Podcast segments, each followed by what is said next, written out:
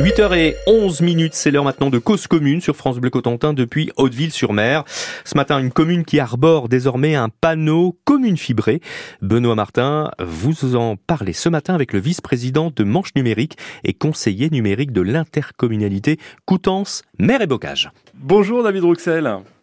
Monsieur. Vous venez de procéder à l'inauguration d'un panneau commune fibré dans la Manche. C'était à euh, Hauteville-sur-Mer il y a quelques jours. Ce, panneau, il dit quoi sur une commune?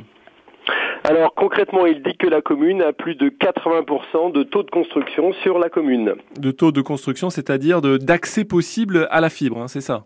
Tout à fait. Et, ça, ce type de, communes qui sont dans cette situation-là aujourd'hui dans la Manche et, notamment sur le territoire de l'agglomération euh, Coutances-Mer et Bocage, il y en a beaucoup?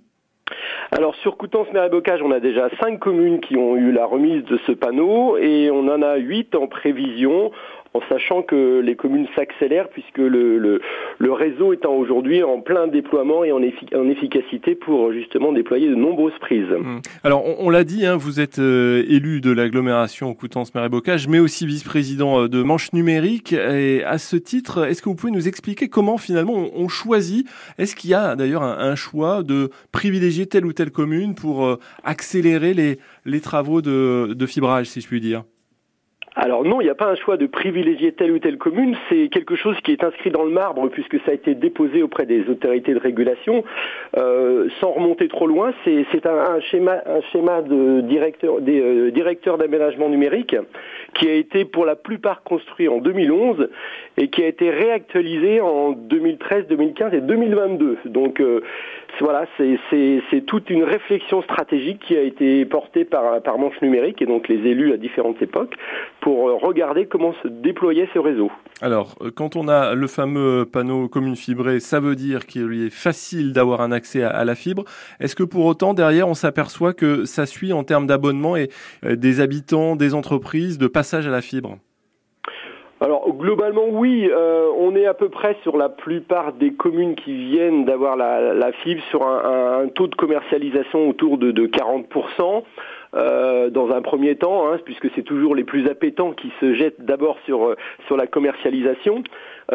après, on monte, l'objectif départemental, il est, il est 45%, aujourd'hui c'est un petit peu la moyenne. Et puis bah, après, il faut aller effectivement convaincre les habitants de l'intérêt de cette technologie. Euh, pour voilà que l'ensemble des, habitants puissent euh, passer de la DSL à la fibre.